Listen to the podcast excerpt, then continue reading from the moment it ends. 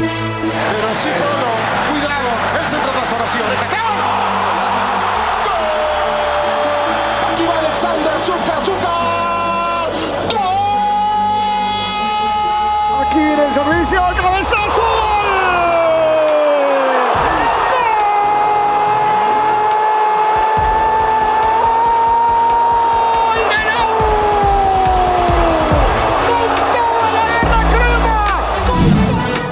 50, pues imagínate, y uno feliz.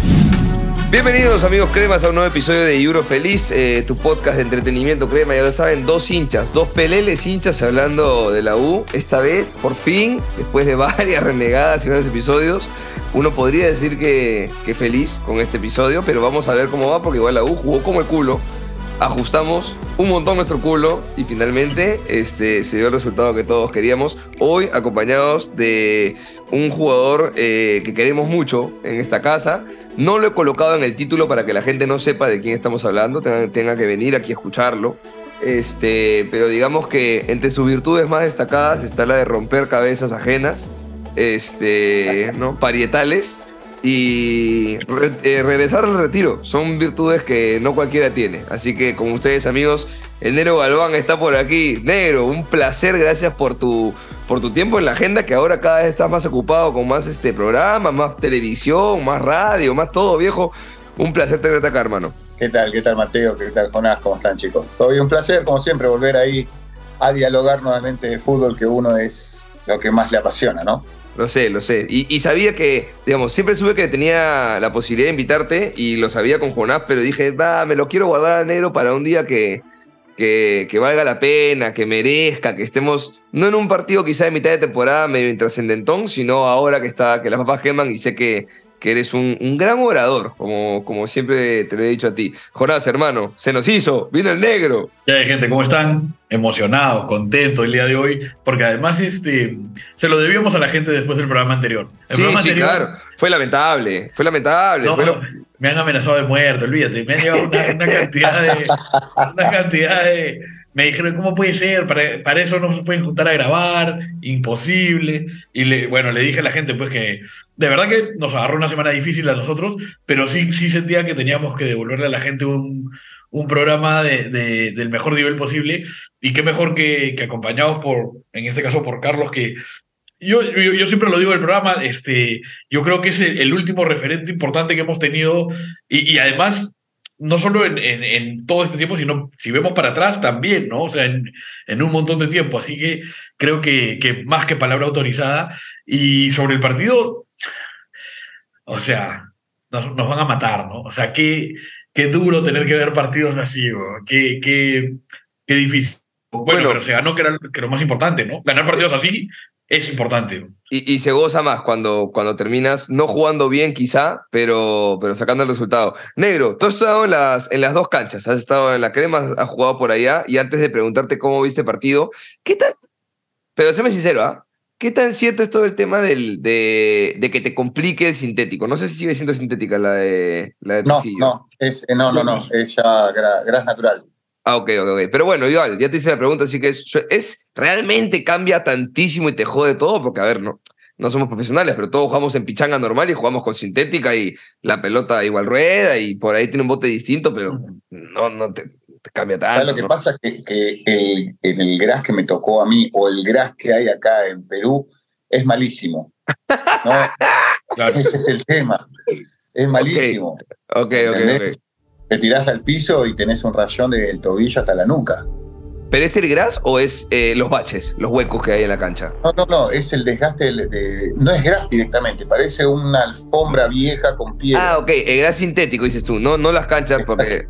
No, no, no, estoy hablando del gras sintético. Hay gras ok. de- por ejemplo, las canchas sintéticas buenas eh, que hay hoy acá en Perú es la de Comerciantes Unidos, que dentro, bueno, que dentro de todo no, no va a ser de local, que ahora subió a Primera División, y la de Pucallpa, la de Sport Loreto, que es muy buena porque tiene, la autoriz- tiene autorizado por FIFA el estilo de gras que se precisa para jugar eh, un- en- para, para tener fútbol profesional.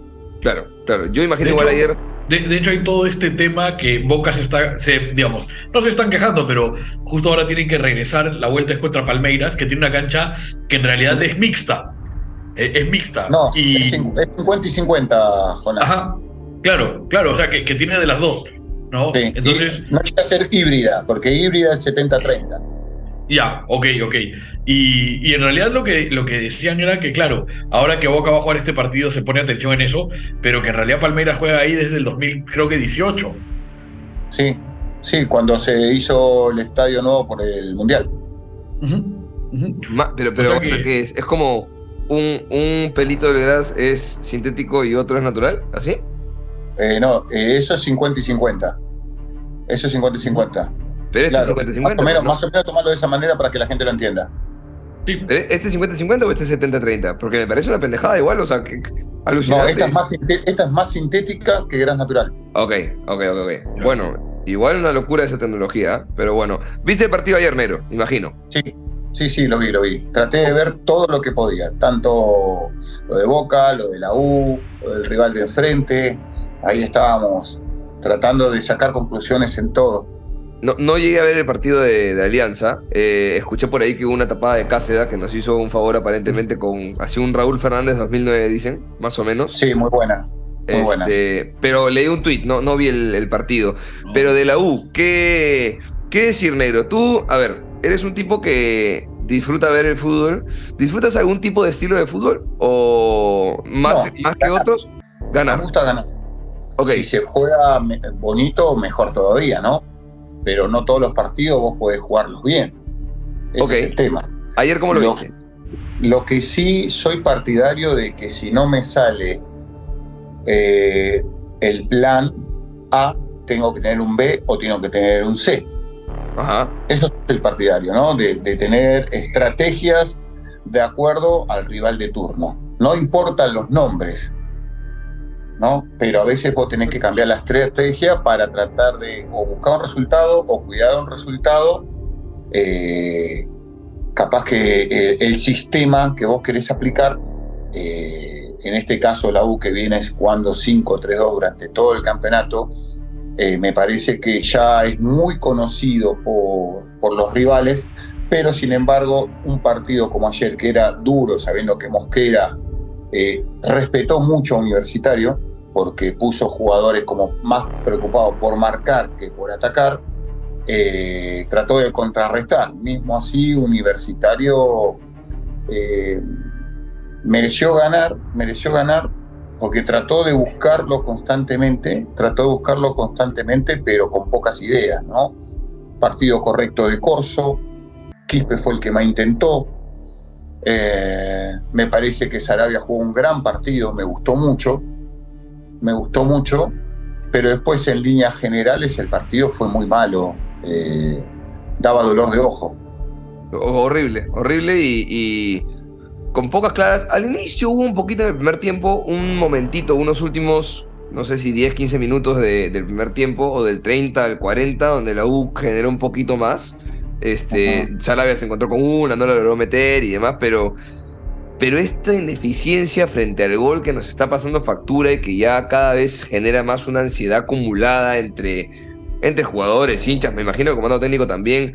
¿Cómo se maneja eso, eh, negro?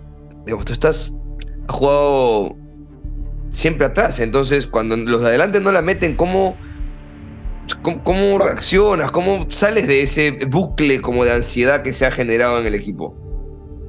Y bueno, ahí como te digo, a veces eh, ya depende primero del entrenador y de la y del corazón que le, le ponga el defensor sin escuchar tampoco al entrenador, ¿no? O a veces el entrenador es el que te manda a la carga barraca con la lanza, el defensor va arriba a buscar el cabezazo por, por busca del resultado. No, me parece que igualmente Universitario encontró ese gol, encontró ese gol que le dio tranquilidad y lo que le quedó a Universitario es tratar de cerrar el partido por todos lados, ¿no? Eh, ¿qué, hace, ¿Qué hace un entrenador en ese momento? Eh, sabiendo que tenemos, estamos teniendo mucha deficiencia para llegar de cara al gol, yo particularmente, está bien, le doy la confianza, dos, tres partidos más no, yo haría cambios. Yo soy partidario del cambio, con, la misma, con el mismo sistema, pero con otros nombres. Ok, ok. Estamos hablando directamente de que hay deficiencias a, a, para la hora de hacer el gol, entonces por nombres cambiarías tú un par de nombres ahí para generar- para motivar. gen- claro, y generar fútbol también, un poco más, ayudar capaz que un poquito eh, más a Quispe, sabiendo que lo- los pocos momentos que vimos a Quispe, fuera que hubo partidos donde no estuvo Flores, pero en los momentos que vimos, en los pocos momentos que vimos a Flores con Quispe, hubo un buen enlace, una- un buen entendimiento, donde hubo paredes que se buscaron, que remataron al arco. Bueno, me anterior, ¿no? gustaría ver, me gustaría ver un Flores titular, me gustaría ver acompañando a Quispe, capaz que un Calcaterra hasta que se canse, ¿no? Y capaz que probar no Herrera, no un Valera, un Rivera, porque hoy en día si pones en la balanza, Rivera está haciendo igual que Valera, ¿no?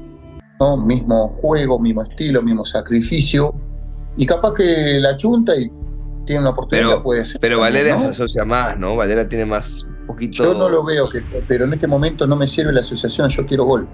Te hablo de mi parte. Claro. Vale, vale, no, no, vale, Te claro. hablo vale. de mi parte. ¿no? Yo no quiero asociación, yo la asociación la quiero en el medio para que mi Pero- delantero tenga la posibilidad de hacer goles, ¿no? Por izquierda Cabanilla, por derecha Polo, y yo armaría ese triángulo en el medio con el diamante con Ureña con Ureña atrás, ¿no? Por supuesto. Bueno, ahora que fue expulsado, eh, bueno, será Murrugarra, ¿no?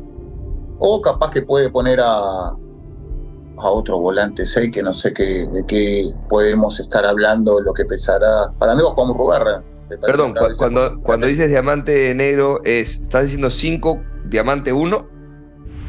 A mí me gustaría eh, eh, la U de local, a mí me Ajá. gustaría que fue con un rombo en el medio. Ya, cosa y- de que pero, lo liberás a Quispe con dos puntas. ok, entonces 4-4-2 entonces. No, sería 3, ¿no? Ok, 3, 5, 2.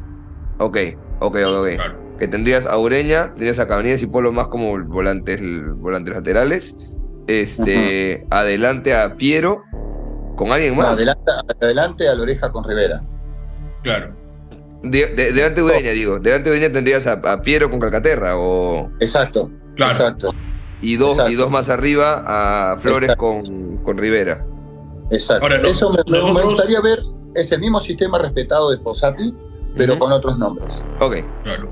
De hecho, de hecho, nosotros hemos dicho varias veces en el programa eso, que, digamos, no, no, no es, nunca ha parecido ser un problema el sistema, sino que lo que sucede es que digamos, hay como una insistencia en, en el mismo plan, y muchas veces sucede que ese plan, el rival ya lo conoce, los jugadores eh, no, no, de repente no están atravesando el mejor momento, como Valera, porque yo, yo estoy de acuerdo con que Valera quizás es el que mejor se asocia, pero la verdad que hoy día de Valera tú necesitas más goles que asociación, sin ninguna duda. ¿no? O sea, de hecho, ayer, a ver, ayer lo ganas con un gol en el que, cual hay un montón de suerte, ¿no? O sea, hay, hay hasta dos rebotes antes del gol. Entonces, este, en un partido que además, ya a estas alturas sí te juegas un poco el año. Digamos, estando todo tan parejo arriba, no, no deberías necesitar de eso, siendo un equipo que genera, porque la U genera eh, situaciones de gol. No es que, o sea, no es que no las generas y tienes que meter la única que tienes. Es que generamos un montón y, y no estamos metiendo todas las que generamos. Disculpame que te interrumpa. Eh, una cosa es generar cuando las pelotas llegan al arco y otra cosa la- los U, que para mí los U no pasa nada. Claro, claro, claro. Son cosas diferentes. Una que pegue en el palo, que la haya agarrado el arquero, para mí ahí es generar. Pero viste, la gente capaz que confunde en que sí, llegamos bastante, pero fueron 10 remates por arriba del travesaño. claro, 17 disparos, pero solo 3 a puerta. No tiene ningún Eh, sentido. a eso es lo que voy, ¿entendés? Claro. Eso no es tampoco generar. Eso es llegar al arco rival, pero Claro. no estás generando porque te falta contundencia también para embocar al arco. Sí, no, y, y a mí me pasa a veces que cuando siento que los rivales cuando vienen a, a Monu, que bueno, viene UTC, usualmente se van a meter con dos líneas de 5 o, o una de 5, una de 4 y un 9 por ahí suelto para, para la contra.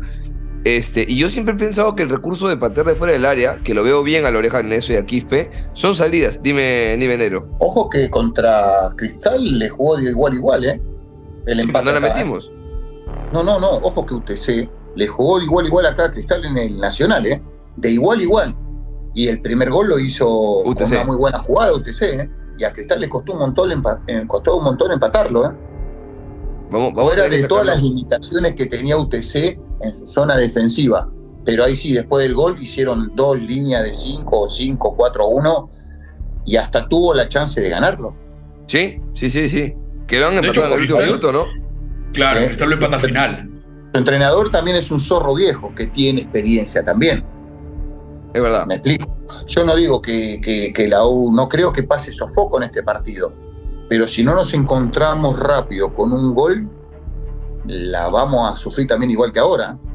Y también con, con la baja importante que es Ureña, que maneja muy tiempo, muy bien los, los, los tiempos y las, las limpiezas de las jugadas, ¿no? Ureña más allá de quitar, este, entiende muy bien el, la- el cambio de lado, el, el- el momento en el que hay que soltar la pelota, limpiar un poco la jugada. Si hay mucha congestión por la izquierda, sabe muy bien salir por la derecha, juega un toque muchas veces. Y la tarea que le toque, sea Murrugarra o, o, o- o quién, o No, no, no, no, es Murrugarra. es En algún, momento, en algún momento fue Fonchi, pero ya no está, entonces es Murrugarra, ¿no? Que vuelva Sería Gerson raro. Barreto. Sería, sería raro que no sea Murrugarra, ¿no? Pues además, digamos, si ya no le das chances en partidos en los que claramente es el, el- el reemplazante natural, ¿ya cuándo, no?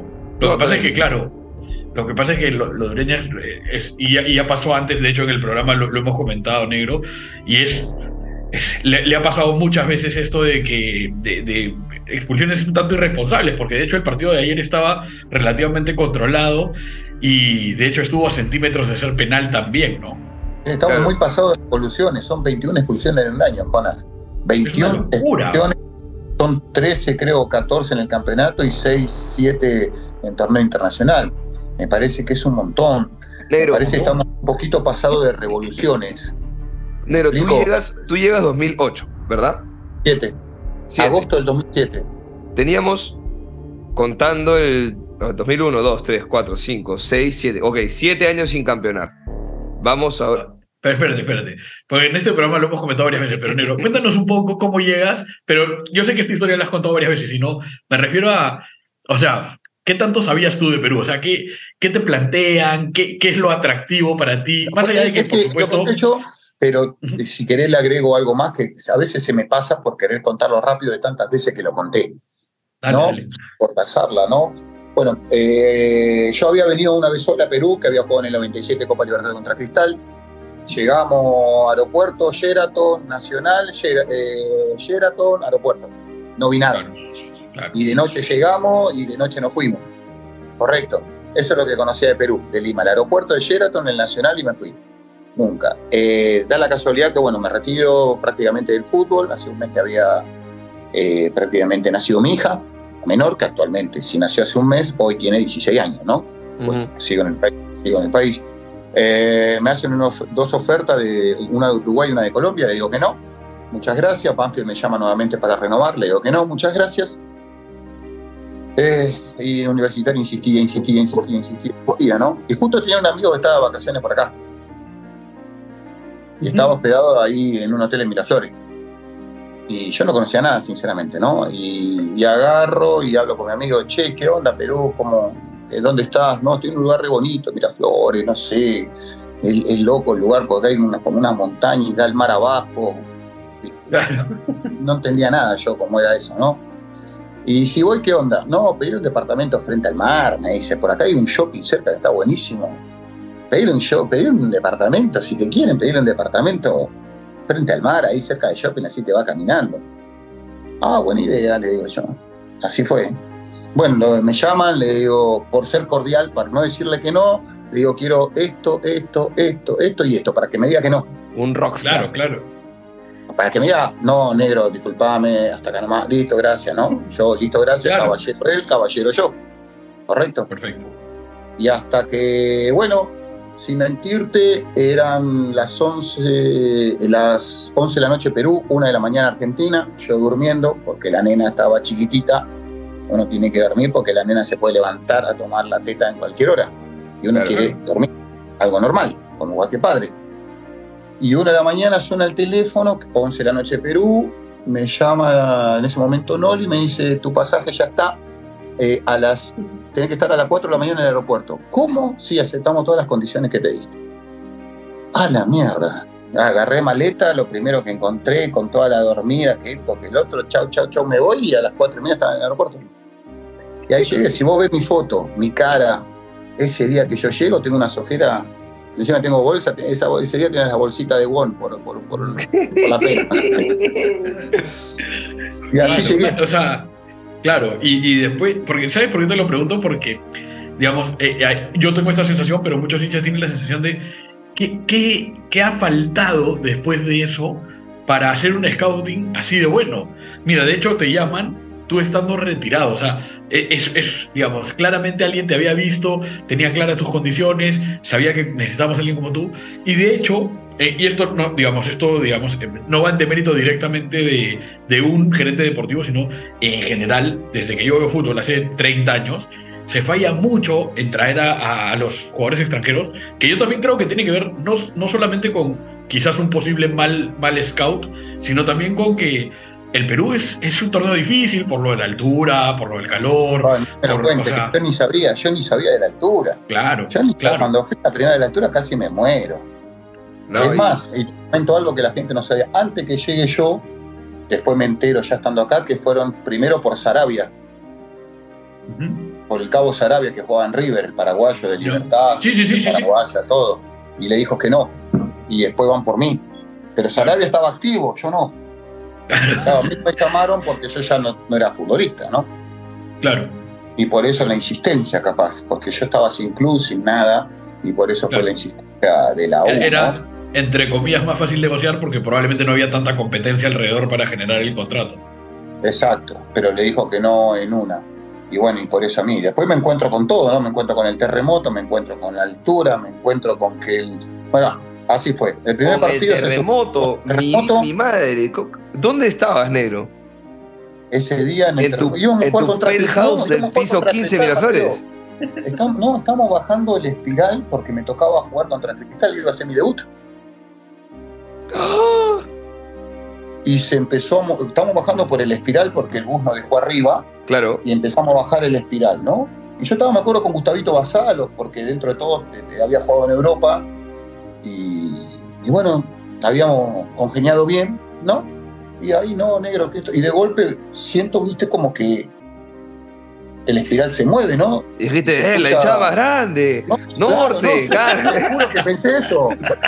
Sí, me hace acordar la cancha de Racing, cómo se mueve la cancha, estará llena. Y me he contado, esto no es normal, me dice. ¿Pero qué? Estará llena la cancha y empiezo a escuchar vidrios rotos.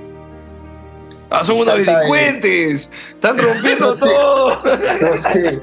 Y salta el Comanche, y salta el Comanche, ¿viste? Y dice, suban, suban. ¿Qué pasa, Comanche? Le dice Gustavo. Terremoto. Puta madre. No sabía si ir por el túnel hasta la cancha, ¿no? Porque claro. estaba entre medio, o ya veía el túnel, todo ese túnel, puta, me quedaba re lejos correr hasta la cancha. No, y agarré ¿Sabes qué? Usé un bol, era un poroto al lado mío. Me fui al bus rápido y, y, te juro, te juro, Mateo, te juro, Jona, el bus se movía todo así. Claro. que además bus de dos pisos. Me, imagino que es. Que sí, sí, era un bus de dos pisos. Claro, me acuerdo que las luces de ahí cerca del Monumental explotaban, ¿viste? Explotaban, oh. dos se explotaron. ¿Dónde estoy? ¿Dónde estoy? Me acuerdo que estaba el Nestel en ese momento. Claro. Tú tenías. No te podías comunicar con nadie. Dos meses terror. y medio. ¿O cuánto tiempo en Perú? Una semana, no, 12 días. Claro, claro. 12 días. De hablar. Uh, me quería ir, yo quería rescindir contrato, yo me quería ir. Yo me quería ir, quería porque después las réplicas fueron como 200 réplicas. claro, no, ¿Sabes lo que era? Yo estaba en el antiguo Ariosto, hospedado, me acuerdo. Ya. Porque siempre me gustó vivir en hoteles, así, particularmente. Cuando estoy solo, vivo en hoteles. Y bueno, y peor, bueno, pasa, me toca debut con el Boy la semana que viene, y bueno, vamos con el bus normal y de golpe se mete una comisaría el bus. ¿Qué, ¿Qué pasó? ¿Nos paró la policía a nosotros? Y yo no sabía que hubo un problema de la hinchada de la U con la hinchada del Boy años atrás, no sé qué pasó. Claro. Nos bajan a todos y nos meten en un portatropa, todo el mundo de parado atrás del portatropa. ¿Qué está pasando acá? Y, y, y tuvimos que, todos apretados, nos cagaron a piedrazo y entramos en portatropa los ocho. Digo, ¿dónde carajo vino? Negro, cuando, cuando a ti te, no sé, algún argentino viene para acá o qué sé yo, alguien te llama y te dice, negro, ¿qué onda Perú? ¿Cómo lo ves? Me recomienda la Eh, no, no, experiencia. te juro que nadie me llamó. Vinieron conocidos. Y es más, ahora el entrenador del Boys, que es el negro Gamboa, jugó conmigo en Argentino Claro. Junior, que lo veo, el negro Gamboa. El negro Gamboa, un personaje, cumple los años el mismo día que yo, tiene el mismo carácter de mierda que yo, así todo. Eh, un tipazo, un tipazo. Pero no, está tranquilo, me dice Miraflores magnífico. La mayoría viven en esa zona, entonces no tenemos Lógico. Problemas, ¿no? Obviamente. Pero luego te llevan a la altura o te llevan, a, no sé, a, a Huánuco, a la cancha León de Huánuco, que es un desastre, es un No, desmadre. la primera, no, la primera, ¿sabes cuál me llevaron? Fue en Guará, el antiguo de Rosas Pampa, el antiguo, que era requilante. Era cuatro chapas el vestuario. Cuatro chapas. Eso, los vestuarios, eh, sin agua. Esa- esas experiencias, morir. negro. Yo me quería morir. Yo me quería morir. Te juro Pero para- Dios. Para que quede claro, en ningún país que tú hayas jugado pasaba eso. O sea, nunca viste Jamás. algo así. Jamás, jamás. nunca. No, Nunca. porque mucha te- gente, muchos hinchas dicen, nah, pero huevón, cuando viajas por la Copa Libertadores estas cosas No suceden. existe. Eh, No eso no existe. pasa. No existe. No existe, gente. Hay que meterle la cabeza a la gente que no existe eso. No existe. Y bueno, Rosas Pampa lo hicieron nuevo, ¿no? Y tú notas de, ahí, de ese momento ahora que hay mejora o nada. Puta, un cambio de puta madre. Impresionante el cambio Ah, que ¿sí? hay. es- eh, sí, las Yo canchas mejoraron. eh, bueno, a otras canchas las obligaron a mejorar.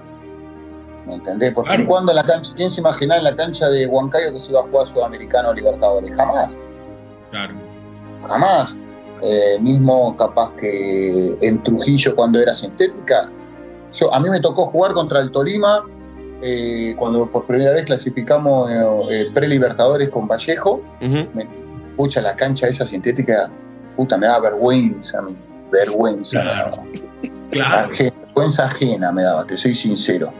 Pero bueno, me tocó vivir eso, ya estaba acostumbrado, como siempre lo dije, los primeros cuatro meses del 2007 me sirvieron para adaptarme a la idiosincrasia del fútbol peruano, a la gente, eh, a la comida y a mis compañeros también, ¿no? Porque yo vine de otro ritmo, acelerado, eh, puteaba a todo el mundo porque nuestro lenguaje en Argentina y el futbolístico es más lisura que otra cosa.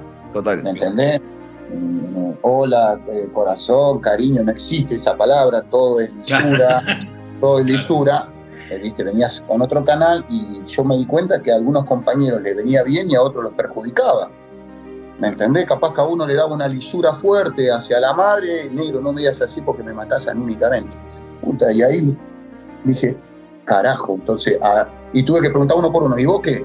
No, a mí, a mí putearme así me despertás. Y ¿Y en, vos? No, no, negro, porque me matás. Y Así tenés que conocer a los compañeros, ¿me entendés? en mayoría, en general, ¿tú dirías que el peruano reacciona mejor a, a la cuadrada y a la mentada de madre o, o más al este, Algún- dale viejo, dale, va? O es 50, 50, 50, ponelo. ¿Me entendés? Porque hay algunos que lo matás anímicamente y por tu culpa misma. Tu propio compañero está matando a tu compañero, ¿me entendés? Claro, claro. Nero, yo Y te iba a preguntar, an- antes de que arranquemos toda la conversación sobre tu llegada a Perú, yo te iba a preguntar, tú llegaste en el 2007, este, más o menos siete años sin un título y demás. Eh, ahora vamos, 2013, pero 10 años, 10 Di que años casi. Este, ¿Sentiste esa ansiedad dentro del club? ¿Se sintió esa, o sea, te, llegaste y te dijeron, viejo, vamos siete años, este, hay que, este año tiene que ser, porque no sé qué, o, o era otra, otro ambiente? ¿Cómo, cómo se manejaba? Mira, eh, fue, si, vos- si ustedes recuerdan, bueno, Jonás capaz que lo- te- te- se acuerda más que vos, Mateo, yo llegué en el 2007 en agosto y nosotros eh, no, no jugamos la final por un punto. Por un punto y salió campeón la San Martín. Nosotros le ganamos a la San Martín en, creo que en el Nacional. Me, En el Estadio Nacional. En el Estadio ¿Sí? Nacional. Me parece Claro, que le ganamos claro. a San Martín Y que no, no Bolognese celebraron. había, Bolognese había perdido, creo una cosa Sí. así. Exactamente. Automáticamente San Martín se fue al vestuario y salió y era campeón nacional. Exacto. Y no- Exacto. Nos faltó un punto en el 2007 para jugar la final, una cosa así. Entonces no se consiguió el objetivo en cuatro meses que yo había llegado. Después en 2008, eh, bueno, a eh, fines de octubre del 2007 llega Ricardo Areca. Claro, claro. Llega Ricardo y ya arma su plantel para competir en el, en el 2008. Salimos campeón de punta a punta en el 2008 con, con un Don y apertura. un, con un Hurtado y un Malinga endiablados. ¿no? No, pero, pero lo, lo de Donny sí fue. Sacaron una- un conejo del sombrero, porque lo de Donny no, no lo tenía nadie. A Donny. No, y encima ese año, ese año, él jugó primero de zaguero por un partido que yo no jugué. Sí, luego de lateral. Contra Muni, contra Muni. Después lo ponen de seis. Ujú. Ricardo dijo, lo voy a sacar a este porque no marca nadie. Se lesiona a Mayer Candelo y lo ponen de enganche, solución encontrada.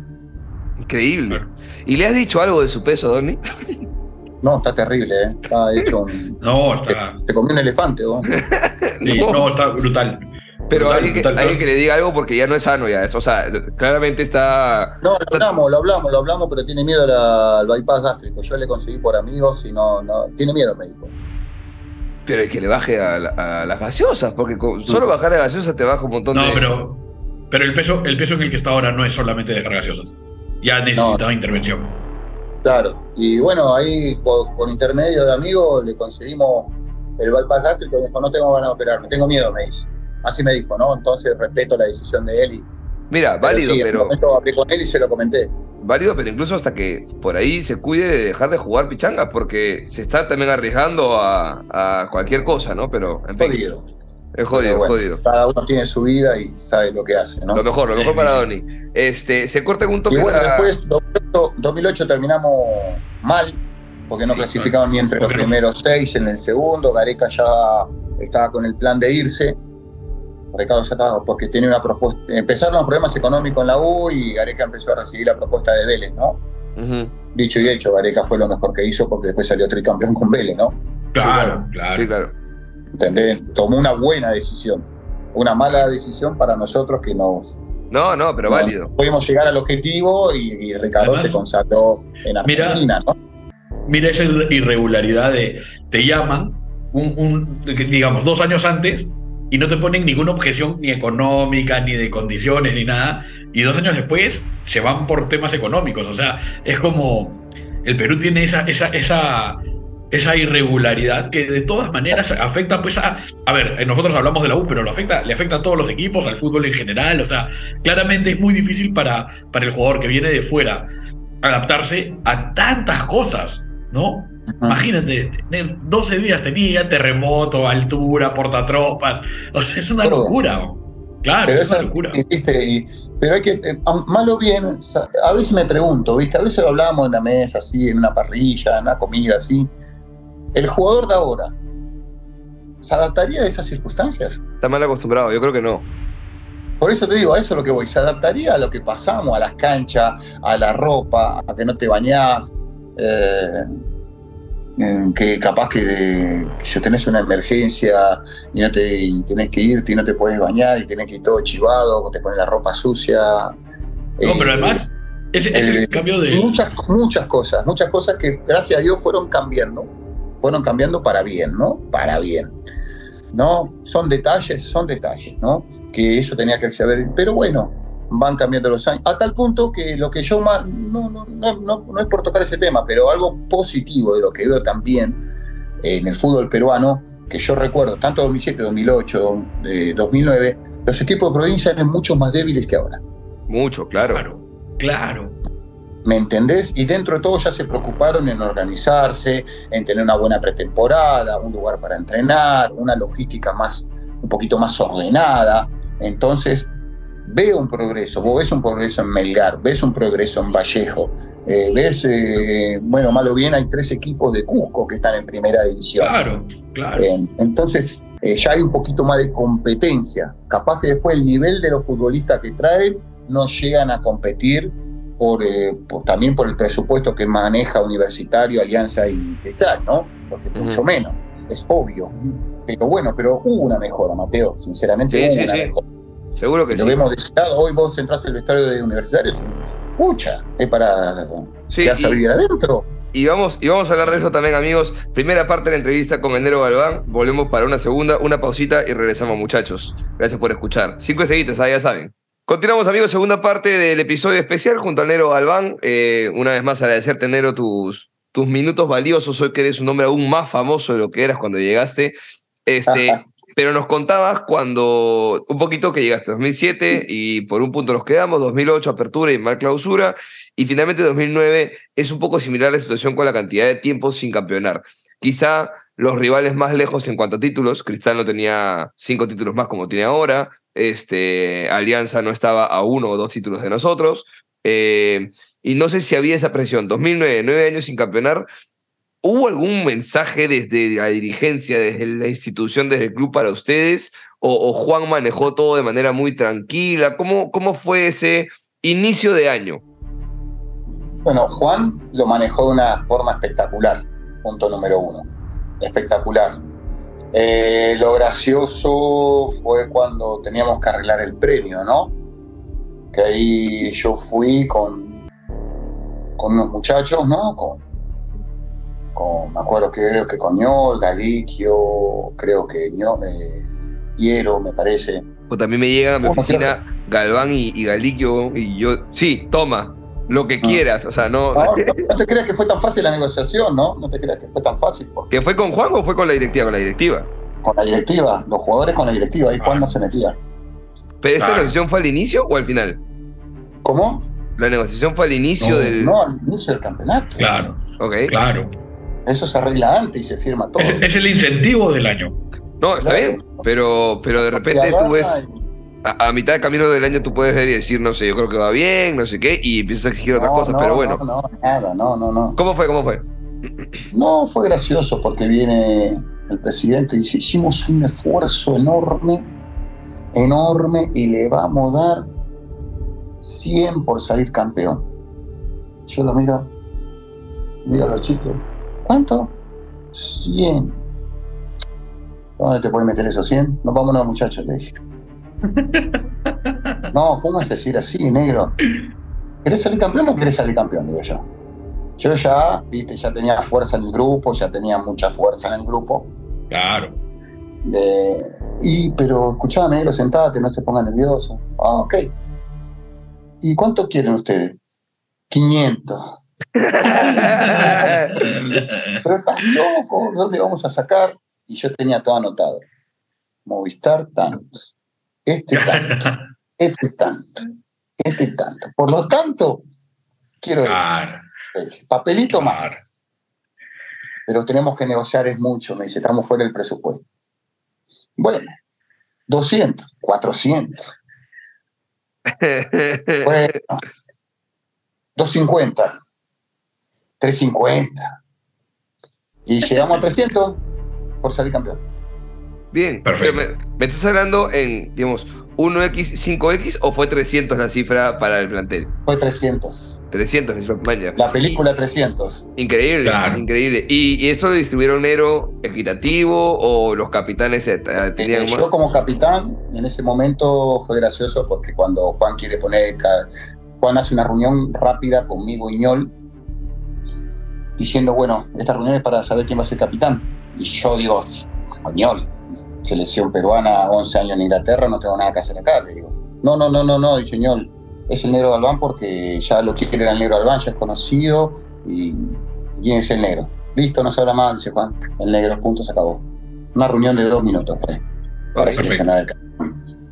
Ñol, una humildad de la puta madre, ¿no? Obviamente, ¿no? Un fenómeno, un crack. Claro.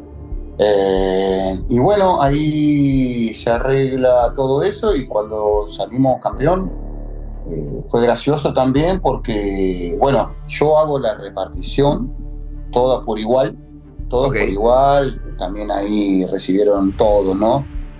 Y bueno, y justo lo gracioso de todo esto que yo le digo en previo a la final en casa, previo a la última final en casa, le digo, Juan, ¿y cuál va a ser tu cariño, Juan?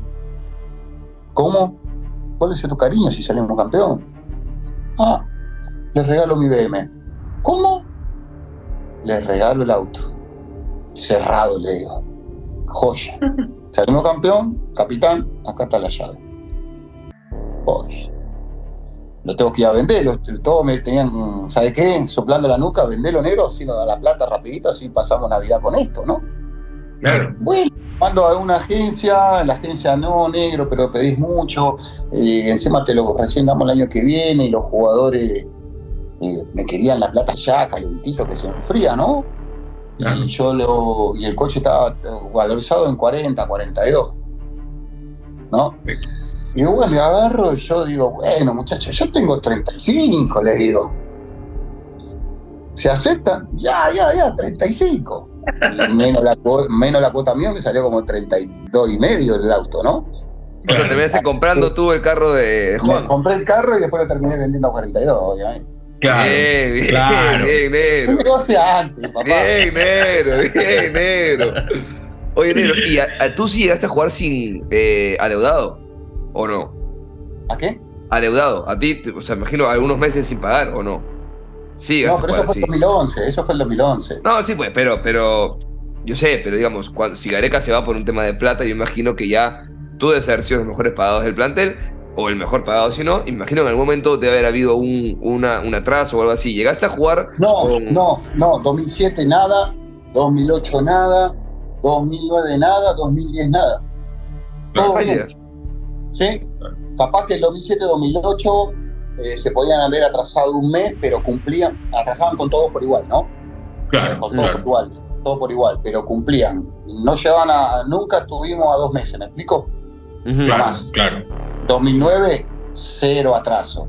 Está todos los meses. ¿Cómo hacían? No sé. Pero está. Eso, eso, eso también es importante de- de- de que la gente lo sepa en el sentido de que, digamos, en general, el futbolista, claro, gana mucho más dinero que, que lo que gana una persona de la misma edad que se dedica a otras labores, pero no le pasan este tipo de cosas por lo general. O sea, por ejemplo, a mí No me te puedes organizar siendo futbolista Eh, cuando hay un club que está exactamente, económico. exactamente, ¿no? Porque Bueno, si, digamos, pasó- te deben dos en- meses, Pero eso pasó en el montón. 2011, Jonas. Eso pasó en el Claro. 2011. Hubo futbolistas que sacaron casa, sacaron auto y lo perdieron claro, claro. por, por los atrasos de, de sueldo, ¿no? Que eran. Al principio fue un mes, después dos meses, después tres, después cuatro, después cinco, Claro. después seis, después siete, después ocho. ¿Cómo hace para pagar la cuota del departamento o la cuota de un auto nuevo que había No, y, a- además tener que Porque levantarte todos los días plata, para ir a entrenar, ¿no? Y Todos los días levantarte, Eso, eso es lo de menos, enfocarte. porque eso, eso es lo de menos, ¿no? Porque eso entre todos los más grandes hacíamos una vaquita grande y tratábamos de ayudar a los más chicos en ese momento, ¿no? Tratando de que nadie falta entrenar, pero complicado, con mucha gente capaz que no sabe que si nosotros estábamos al día, yo, yo te apuesto que teníamos mejor equipo que el 2009, el 2011, mejor equipo que el 2009, y, y podíamos pelear la Sudamericana. Nosotros la Sudamericana entrenábamos tres veces por semana. Claro, Eh, perdón, tres días a la semana, perdón, tres días, claro. imagínate, físicamente no estábamos. ¿entendés? Ibas a jugar un partido y ya sabías que cuando te estabas cambiando en el vestuario ya estaba perdido el partido, ¿me entendés? Entonces, puta, la cabeza a veces el hincha eso no lo entendía. Eh, me acuerdo en el Callao cuando jugamos contra Cristal, bueno muchachos ya perdimos 3 a 0, pero si recién vamos a entrar a la cancha, no, ya perdimos 3 a 0. Y me acuerdo que perdimos 2 a 1, pero nuestra cabeza, ¿cómo, cómo, cómo le hacemos entender al hincha que ya el partido está perdido, pero por más que le metamos huevo, garra, por más que lo ganemos, No, está perdido? No pasa por ahí, Eh, claro. Me explico lo que voy. Eh, te- nuestra cabeza estaba en otro canal, mismo así teníamos que ponerle el pecho a la bala porque las puteadas no iban a cagar a puteada gol por la gente que fue a la cancha. Ah, mirá, este no quiere correr, corre. Empiezan a decir capaz que tonterías sin saber que ya habíamos perdido partido. Claro, claro, claro, claro. Son Negro. situaciones que vivieron que espero que la uno la vida nunca, pero nunca más, porque fue muy, muy complicado. Muy Pero- complicado. ¿Por qué no? ¿Por qué no? 2011 tendrías tú 36, 7. Yo ya tenía, no, 2009 tenía 36, 2010 Oh. tenía 37, 38, ¿Por qué no te retiraste en la U? porque no me dejaron. Porque yo cuando 2011 termino, termino, eh, yo ya como que me quería retirar. Yo sé lo que quería. Yo sé lo que quería, que, que me digan, negro, no te vamos a renovar más. Tampoco quería trabajo, ¿eh? ¿Sabes lo que yo quería? Que en enero, en la noche crema, jugaba 10 minutos con el equipo que se juega siempre, 10 minutos y ahí enfrente toda la hinchada. Gracias, chao. Claro, me voy para Argentina. Se acabó el problema. Mirá, mirá qué fácil era lo mío, no era tan complicado. No quiero un partido, no quiero ni Michi yo, No, nada. nada. Claro, Yo lo único que quería, yo lo único que quería era que me diga, negro, el, el, el, el 10 o el 20 de enero se juega ese partido, no la noche crema, la noche crema, que me pongan cinco minutos, me despedía a la gente, muchas gracias, hasta luego y chao. Y listo. Y ahí ya terminaba mi historia con la U. De ahí en más, si después surgía otra historia, bienvenido sea, ¿no? Claro, Qué sé yo, claro, Camba, menor, lo que tú lo quieras llamar. ¿Me entendés? claro. Y, y, y, o sea, ¿por, por qué algo tan sencillo te dijeron que no? Había un. O sea, ¿Hubo un conflicto después tuyo No. con la directiva? ¿Alguna vez alguien Claro, te lo dijo que pasa es que no? nunca me dieron la cara, Matías, nunca me dieron la cara. ¿Pero cambió la me- directiva o es la misma que te trajo? Era la. No, cambió la directiva, no era la misma que me trajo, Ah, obviamente. ya, ok. Ok, Claro. ok, ok.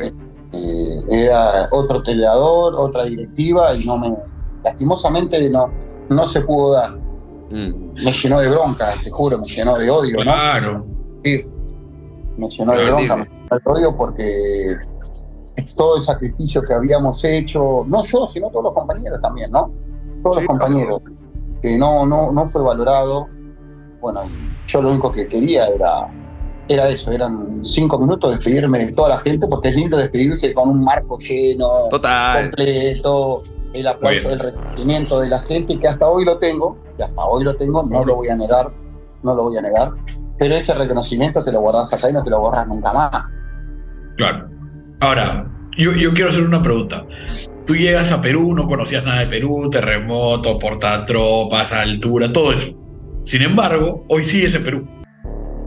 O sea, clar- claramente algo pasó que cambió tu, digamos, no, no que cambió tu posición, sino que, digamos, eh, llegaste a, a, digamos, a conciliar con que, ok, hay, hay todo esto que puede suceder en el Perú, pero hoy el Perú es tu casa, hoy tú te has quedado acá, has hecho una vida, eh, obviamente tienes relaciones excelentes en el Perú, y en general estás en el Perú, a pesar de que hoy no te dedicas directamente al fútbol. ¿Qué, qué es lo que a ti te, te, te, digamos, te, te enamora o te termina haciendo quedar aquí? Más allá, porque me imagino que va más allá del trabajo, digamos, finalmente eh, tú como exfutbolista te podrías mover también en Argentina y en otros sitios, ¿no? Pero el, el tema, el tema pasó por. Es un conjunto de cosas, Jonás. Es un conjunto de cosas, porque yo apenas termino de jugar, me llaman para ser asistente en UTC, en primera división. Y yo ya tenía el título de entrenador. Pucha, dije, me recibí en el 2011 y en el 2013 me llaman para ser entrenador. De, pucha, vamos, entrenador de reserva, era mi primera experiencia. Más asistente de primera división, pucha, este es el camino que quiero. Claro. Y Claro. yo sentía que digo, voy a estar seguir relacionado eh, al, al fútbol. De ahí en más, si me iba mejor, capaz que me seguía en el fútbol acá, o pensaba capaz que irme afuera, capacitarme, etcétera, etcétera, ¿no? Bueno, se, fue eso, después el otro año me llama otro equipo y ya empecé a, a recorrer los equipos por segunda división, después volví a primera con Comerciantes Unidos, después otro equipo de segunda división y veía cosas que no me gustaban, que no me gustaban, que no me gustaban, el mal manejo de los dirigentes, el maltrato hacia fútbol, de los dirigentes hacia futbolistas, entonces dije, La cancha de Sport Ancash en. no, no, eso, eso es un. Ese es el Maracaná. Por acá, el Maracaná. Claro. Y Segunda es otra cosa. eh, eh, después quería tener la experiencia de dirigir Copa Perú, porque todo el mundo me decía fútbol de macho. De macho ni nada. No me vengan con ese floro. Es, no, es una locura, es una locura. ¿eh? Pero si caes a un equipo que está con un poderío económico, ves cosas que es increíble. Es una locura, también es una maravilla, pues. Es una maravilla, ¿eh? Sa- es mejor que segunda, es mejor que primera. ¿eh? Claro, Lo Claro. digo porque lo viví en carne propia. ¿eh? claro. Y claro. si te toca una ciudad bonita, mejor todavía. Agregar una ciudad bonita. ¿Me entendés? Y bueno, eh, dije, no, no, no. Llegó un momento que me desgastó tanto que sentí que ya no era mi pasión dirigir. Ya, perfecto. ¿eh? Sentí eso, dije, pucha, es un momento para meditar. Dije, ¿qué hago? Eh, yo ya había traído algunos negocios míos acá. Ujú. ¿no? Acá, porque ya hacía bastantes años que ya estaba en el Perú. Digo, Claro. ir a Argentina o ir a Brasil a ver el negocio. No, prefiero traerlos acá porque acá dentro de todo había una estabilidad económica a comparación de Argentina ni hablar y Brasil que siempre está más o menos, que sube y baja, depende de la presidencia que tenga, ¿no? Claro. Eh, y empecé a traerlos para acá y me acomodé acá. Luego viene lo de la pandemia, viene lo de la pandemia, es un stand-by para todo el mundo, ¿no? Todo el mundo. Eh, para todo el mundo. No se me prendió la lámpara como el señor Mateo y a ti de poner mi canal de YouTube. No se me prendió la lámpara, o si no estaría facturando. Eh, no, no hacemos un sol negro. Este sigue siendo, sigue siendo proyecto, proyecto de hinchas, hermano, nada más. Es más, en el momento me fui, me fui de embajador porque era una barbaridad de tiempo lo que nos consumía grabar ahí y demás. Sí, yo también estoy bastante alejado. Yo también estoy bastante alejado. Estoy bastante alejado del tema, debido a la chamba que ya también tengo, ¿no? Y bueno, y sale la oportunidad, y sale la oportunidad de, de cosas, ¿no? De apresión después me llaman de, la radio y ahora me llamaron de, la TV. Así cortita, estamos... cortita negro, ¿cuál es el mejor insulto que te han, o, chapa o joda que te han hecho en los comentarios de apresión? Porque son unos bandidos los que escriben ahí. no, escucha, siempre me joden con Dayanita, me cago de risa, ¿no? Supuestamente Dayanita tiene, tiene 30 centímetros fuera del casco. sí, sí, sí, sí. Sí, he tenido la oportunidad de trabajar con ella y, no, viejo. Esa es la que más me jode. Todos los días, todos ah. los días, no me salgo un día, ¿eh? un día me salgo. ¿eh? la de Anita dice, que es como la de Galiquio, dicen, ¿ah? Eh, bravo, de verdad. más madera. ¿eh? Oye, pero. Ese está como la capa de ozono. ¿Por qué? Cada vez crece más el hueco. Oye, este, yo, yo, en realidad te preguntaba de esto de, cuando llegaste y de cuando y, de que la hora que te quedas, porque digo, ¿cómo hacemos? O sea, ¿cómo, ¿cómo hace la U, próximo año centenario, de traer gente a la que le puedes vender, digamos, obviamente hablo desde la U, ¿no? No, no, quizás en provincia es un poco más complicado, pero ¿cómo hacemos para traer a alguien y venderle la idea de, ok, vienes a la U, es el más grande del país, esta historia, el centenario, pero además te vendo todo esto, ¿no? Este, el centro comercial, eh, al, este, al lado del mar y, vivir como, porque en Lima vives bien. Digamos, un futbolista en Lima vive bien. ¿no? Vive bien. Y este si te adaptas al país y bueno, y, emprendés como muchos futbolistas están emprendiendo su negocio acá extra futbolístico, Llega un momento que te acostumbras a todo, ¿me entendés? Claro. Te acostumbras a todo y yo me adapté con mis cosas, con mi negocio y yo tengo la suerte ahora de trabajar en los medios. Pero para mí, ¿cómo me está diciendo? ¿Cómo enamorás hoy a un futbolista para traerlo a Lima? Sí. Mostrándole, como capaz que a mí me mostraron un montón de cosas, me, dijeron, ¿no? O pidiendo, ¿no? Eh, hay que hacer una gran inversión y saber, como comenzaste la charla al principio, eh, el scouting que hay que hacer para buscar el futbolista idóneo para universitario, ¿no? No traer por traer, no agarrar una carpeta. Yo pido eh, un ejemplo, ¿no? Pido el jugador número uno, pero me trae el jugador número tres. Claro. Pero con el uno yo sé que me va a funcionar el sistema que yo quiero aplicar. El número tres capaz que me, funciona, pero capaz que me falla. Claro. Me explico a lo que voy. Negro, 100%. Yo te presento la, la carpeta de scouting, profe. Arquero, tengo esto centrales, tengo esto, pero yo quiero este, este, este, profe, este no quiere venir porque no lo convencí, te traigo a este. Mucha. Ya comenzá con el y te tenés que arreglar porque capaz que el presupuesto que tenés o el jugador no quiere venir tampoco. Por más presupuesto que tenga también, lo tenés que enamorar, ¿entendés? Lo tenés que enamorar, tenés que convencerlo que jugás el centenario, vas a tener un buen sueldo, vas a vivir en un buen lugar, eh, eh, la cancha, eh, cómo te va, la logística va a ser muy buena, obviamente, obviamente tenés una infraestructura que mejoró muchísimo, muchísimo mejor universitario, tanto en Campo Mar como dentro del Monumental. Entonces hay cosas que, que, podés traer futbolista, hay que ver lo que va a pedir Fossati también, ¿no? Sabiendo que es uruguayo, capaz que se encaja más por, por Uruguay, si es que continúa Fossati, ¿no? Capaz que se encaja con jugadores uruguayos. Ojalá que traiga jugadores uruguayos conocidos o argentino, o colombiano, o brasilero, que el mercado brasilero, sabiendo, saliendo, haciendo un paréntesis, Núñez fue al mercado brasilero, sabiendo que lo conocía, trajo un jugador de segunda división como Ignacio. Sería un mercado para investigar. Sin duda, sin duda. Para investigar. Capaz para un puesto que la U sea importante, ¿no? Yo, un armador, que vos sabés que siempre el armador eh, qué sé yo, un delantero, no sé, lo que vos busques, lo que vos precises, lo, que planifique con el gerente deportivo, con el administrador, el entrenador, todo el comando técnico, se van a juntar y van a tratar de, ver lo mejor y tener un plantel archicompetitivo, dos planteles tenés que tener, donde vas a participar Copa y vas a participar del torneo local. El torneo local es lo que más te tiene que interesar, es la realidad, porque es el centenario. Sin duda. Sin duda. Pero la inversión tiene que ser bastante grande. Negro, De tú, tú, tengo muchas preguntas a la vez, pero a ver, Todas, todas. si, tú estuvieras como eh, de tu ojo, ¿qué, qué posición reforzarías para el próximo año de lo que ves del plantel actual, para empezar? ¿Cómo, cómo no te escuché? ¿Qué posición reforzarías para el próximo año en el plantel actual de, de acuerdo a lo que tenemos ahorita en, en el plantel? Porque nosotros siempre decimos que nos hace falta un Nero Galván. Y lo decimos sin... O sea, a ver, es un halago, es un elogio, sí, pero lo decimos no porque te saca, lo decimos porque realmente fuera de, de ti, quizá un poquito antes Mayer y no sé antes quién, no recordamos un extranjero que haya venido y que haya hecho clic tan rápido y que haya influido tanto en el vestuario, en el nivel.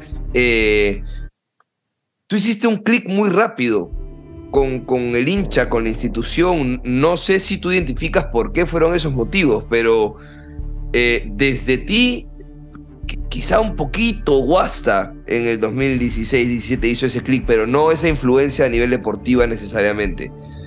Este. Y, y creo que no lo, hemos- no lo hemos conseguido. Entonces, ¿tú qué reforzarías? ¿O tú por qué crees que hiciste primero ese clic con, con la institución o con el hincha o con, o con el plantel? No sé. con- ¿Qué, Yo- qué- yo pienso- qué funcionó? Yo pienso que la gente primero no me conocía, no estaba en las redes como están ahora. Ok. Punto número uno, las redes no estaban, no conocían mi historial. No conocían mi historial, por dónde había pasado, por dónde había jugado. Lo único que me catalogaban como un exfutbolista prácticamente porque era un jugador veterano de 34 años. Lo escuché por todos los medios, periódicos y radios, lo había escuchado. ¿No?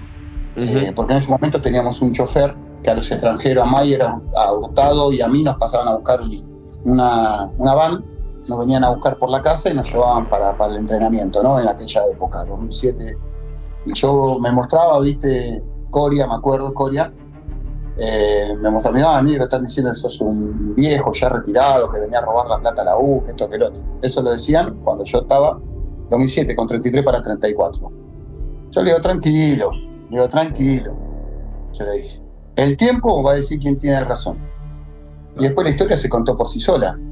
Como que yo llegué a un lugar, mi juego siempre fue igual, Mateo. Desde que yo tengo noción de jugar al fútbol, que fue 10 años en, una cancha grande, siempre se me caracterizó por este estilo de juego, ¿no?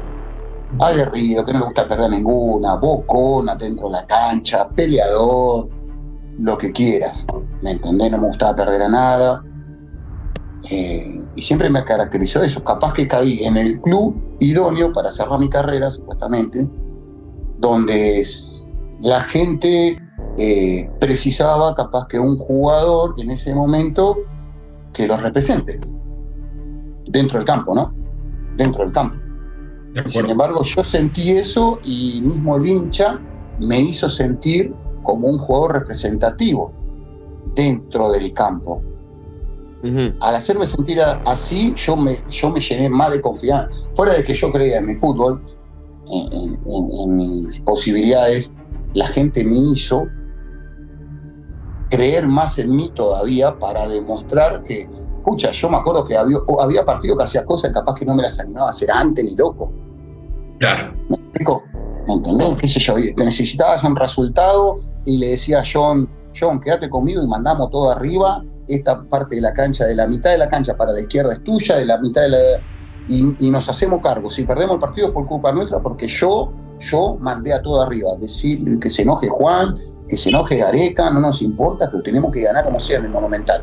¿Me entendés? Claro. Arriesgábamos un montón, pero por la confianza que nos teníamos los dos, ¿me Es entendés? importante igual que la hinchada esté contigo, ¿no? Porque, porque imagino que la ansiedad de la hinchada hoy- ahí en ese momento, vos robás una pelota en ese momento, cuando te vienen tres monos como loco corriendo y robás, estando mano a mano o estando con dos, siendo inferioridad numérica, puta, la gente se cae Claro. del estadio, robar la pelota, la entrega redonda, un ataque, gol.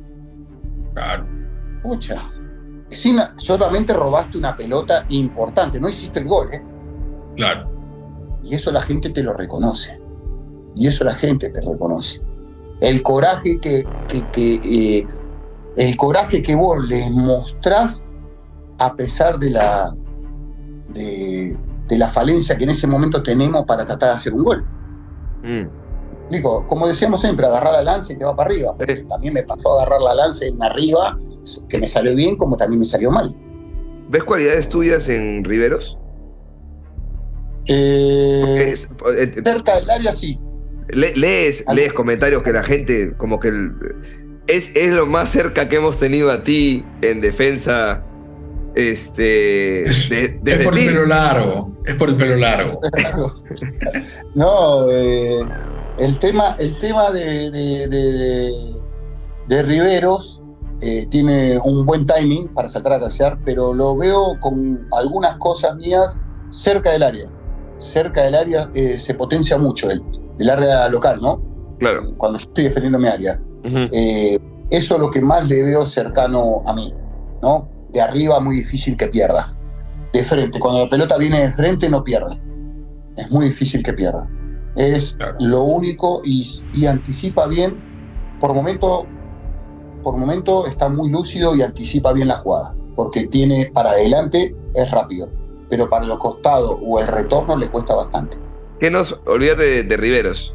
Eh, o sea, para no ser específicos en alguien en particular, pero ¿qué nos falta en, en defensa? ¿Qué sientes tú? Porque de local medio que nos hemos manejado muy bien. Tenemos creo que cuatro goles en contra, no, no mucho, pero.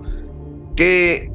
Digamos, hay- la, pregunta que siempre hacemos en el podcast es: ¿dejamos a los extranjeros o podemos conseguir aún algo mejor? ¿O, o- o existe el negro Galván 2.0 en el mercado y, y dejar ir esos dos extranjeros que están ocupando un cupo para traer realmente el presupuesto que tenemos en los dos que están hoy para dárselo a un.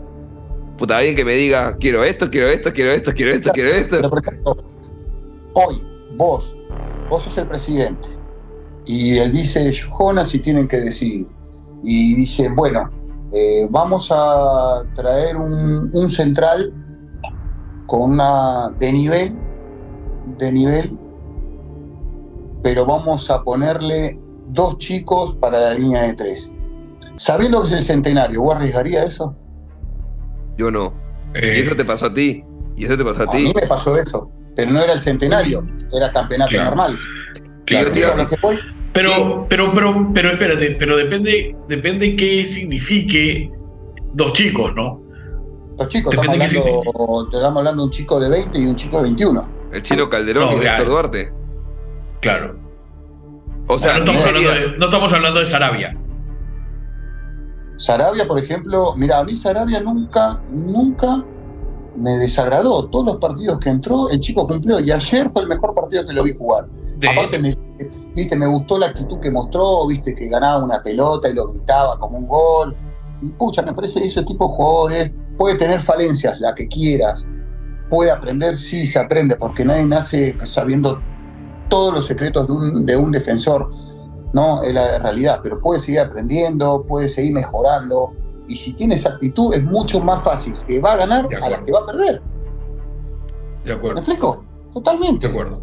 Tenemos. Y como decía Mateo, ¿qué buscaría para, para mejorar la defensa? Yo me la jugaría por traer uno, soltaría uno y, traía, traería uno de categoría.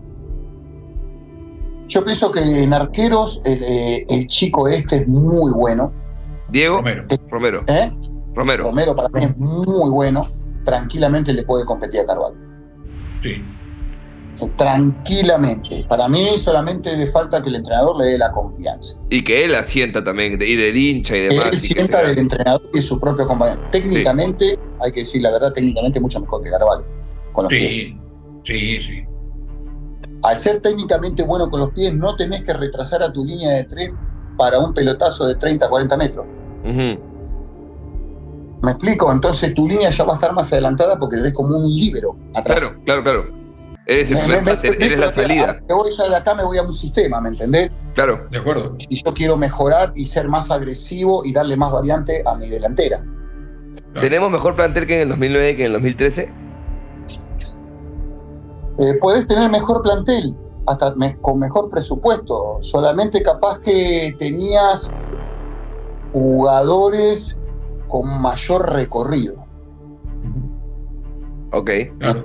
con más experiencia. Tenías un Ñol Solano, eh, tenías un Galicio que ya había jugado en Racing en Bélgica, tenías Tú, un Piero que había jugado en Argentina y en, y en, Grecia, tenías un Fito que venía de México, tenías un el otro chico mexicano que Cerda. Cerda, eh, Cerda, que venía de México, bueno, yo estaba atrás con, con Galiquio, tenías ya un plantel con casi arriba de 30 años, pero con una experiencia que después ponías a los chicos, en ese momento Rabanal dentro de todo era joven, o mismo Zucchina, por, de- por derecha tenías Carmona, o mismo el Chanchito Reboredo. Eh, ¿Cómo le van a decir Chanchito Reboredo? ¿Cómo le vas a decir Chanchito Reboredo? sí, sí, igual sí, igualito. Pero, Carlos, a ti nunca, nunca te han. O sea, porque esto es lo que yo me preguntaba. Nunca alguien, un dirigente, un gerente deportivo te llamó y te dijo: Negro, necesito que me acompañes a una reunión. Necesito que tú seas como el- la referencia, el, el que le cuente su experiencia, Como el embajador. digamos. Claro, o sea, tú, de, de tu experiencia en la U y tu experiencia en Perú, que además luego te No, quedas porque se te abren Eso fue, me pasó en Brasil y en Argentina. Acá no. ¿Ves? Me pasó en Atlético Mineiro, me pasó en Santo, que tuve que viajar para eso, para dar charlas con chicos que me dijeron que había que cambiarle un poco el chip. Y en Argentina también, pero en Brasil. Ah, y en Lanús. En Lanús porque fueron equipos que yo jugué, ¿no? Claro. Y justo ahora Lanús está dirigiendo un chico que jugó conmigo mucho tiempo. En Racing cuando estaba, bueno, estaba el Mago Capri, estaba Úbeda, ahí adentro en la comisión, me llamaron también, porque dentro de todo yo era el más chico en Racing de los que jugaba. Claro. ¿Me Claro. entendés? Y, y ellos querían que cuente mi experiencia de cómo llegué también a Primera División, que la, ellos sabían la historia que era bastante complicada, y que la cuente y cómo la viví, cómo la pasé, cómo la sufrí, cómo me la gané también. Ujú. Claro. ¿No? Sí, Porque no, yo digo, la uno, no, la uno nunca- nunca para, para el centenario, yo llamaría a, a, digamos, si quieres desde Grondona, que, que sé que ahora está con, creo que está con, con Pablo Guedes en, en Argentinos Juniors, pero te, te llamo también a ti y, y lo que hago es, voy a, voy a sentarme con, con algún extranjero, ya sea en, en Argentina, en Uruguay o en donde sea, y que ¿Sabes les que- cuenten un poco la haría? experiencia, ¿no? ¿Sabes lo que haría, Jona? Lo que haría, si, si algún día existiría ese día o, o esas propuestas, ¿qué me gustaría? Agarrar, hoy capaz que la U tiene cuatro o cinco chicos, ¿no? Ajá. Sí, sí, sí. Y yo pienso que el chico va a escuchar a jugadores de mucha experiencia, que ganaron algo acá como afuera. Claro. ¿me entendés? Y explicarle, explicarle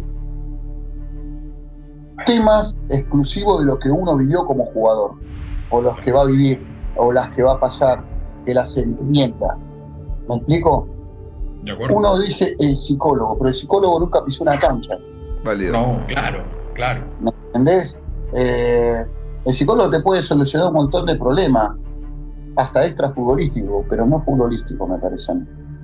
De futbolístico, si no tenés, los cambiás vos mismo dentro de una cancha. ¿Me explico? Entonces, esas charlas con diferentes tipos de futbolistas estaría bueno que Universitario lo tenga para el año que viene. No sea mi caso, pero que, por ejemplo, como tú dices, un Grondona, que es un tipo estudiado, que tiene, ca- tiene capacitación, eh, qué sé yo, en este momento no me viene otro nombre, ¿no? Pero eh, jugadores que se sientan identificados con Universitario y que tengan la capacidad de explicar a los chicos vivencias, pero estar ahí como un empleado, ¿no? No tiene que enseñar nada, sino contar, que lo escuche el futbolista, ¿me entendés? Que esté en el día a día. Eh, un ejemplo, ¿no? Eh, Piero, ¿cómo andás? ¿Todo bien? Vamos a charlar, vamos a un café. Claro. Charla de la vida, como puede charlar de fútbol, y al otro día le sea. ¿cómo te está acá? ¿Cómo te fue allá? ¿Y qué esto? ¿Y qué el otro? ¿Me entendés? Sí. Son cosas que van a ayudar a la cabeza del jugador. Nosotros no las tuvimos, nosotros tuvimos que hacer solo. ¿me Claro. entendés? Hoy capaz que te dicen coaching, psicólogo. Me parece que a mí el, que el otro día tuve una charla larga con Juanchi, que fue futbolista y es psicólogo pucha, sería el idóneo para mí. Claro. Y además identificado con la U, hincha y demás, ¿no? O sea, Por eso mismo te digo, para mí Sí. sería el idóneo para el año que viene para el centenario. ¿eh? mm, sí. A mí Ahora, me encantaría. un poco- Juanchi ¿Un poco lo que hizo Yol con la selección o no? estuvo con la selección. Sí, sí. Estuvo con la selección. Juan- estuvo día con la selección.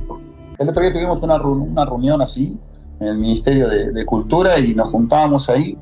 Y pucha, la verdad, cuando tiene la mente súper abierta y me Es, parece que es. tiene, tiene- es el hombre para mí para el año que viene que tenga que estar en el universitario para ayudar a los futbolistas que están empezando a cambiar su cabeza dentro del campo. Claro. Gracias, Nero. Hermano, creo que hay que cerrarlo porque se nos cierra en un toque ya la, Se la cierra. sesión. Sí, se este, yo tengo una chiquitita para dar una respuesta cortita, pero si tienes una tú también, pero muy corta. No, ¿ya? no. Es más larga, es más larga. Ya, ok. dale. Entonces, para otro episodio, en, en un próximo año te vuelvo a molestar, o si campeonamos y hay tiempo para hablar, te vuelvo a molestar, Nero, para volver a conversar. Gracias por tu tiempo. Te quiero cerrar la entrevista con, con una preguntita muy cortita. Elige la temática: ¿Ruiz Díaz o Sao Paulo? Hoy, San Ahorita. Paolo. No, no, no, no, no, no, no, no. Elige tú la temática para que me respondas muy cortito. ¿Sobre Ruiz Díaz o sobre Sao Paulo? Libertadores, 2010. Oh, San Pablo. Sí. ¿Qué hiciste después de ese penal? O sea, esa- ese día, esa Abracé a, a- abracé a cada uno de los jugadores. Tú ahí Y le, sentiste pedí, que. y le pedí disculpas a cada uno. Pero tú sentiste que ahí, que ahí acabó o, o esperaste o tuviste un atijo de esperanza o sentiste un puta, vamos a lavarte, vamos chino, vamos. O, o tú ahí fallaste tú y dijiste, Interiormente yo estaba, interiormente estaba muerto, pero no lo demostraba. ah, qué duro, negro, qué duro, concha de su madre. Bueno, dale, negro, gracias por, por tu hora y media. Espero que la gente le haya disfrutado. Este, te mandamos un abrazo, te vuelvo a joder en otro momento. Síguela rompiendo, que te vaya increíble en todos los programas. Síguela rompiendo y que te dejen de joder con Dayanita. Es lo que más deseo para ti.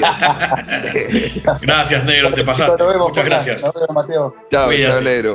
Abrazo, Este fue todo, Chao, amigos. Cinco estrellitas, Chao, ya saben. Nos vemos la próxima. Uno feliz. Chao, chao. Chao.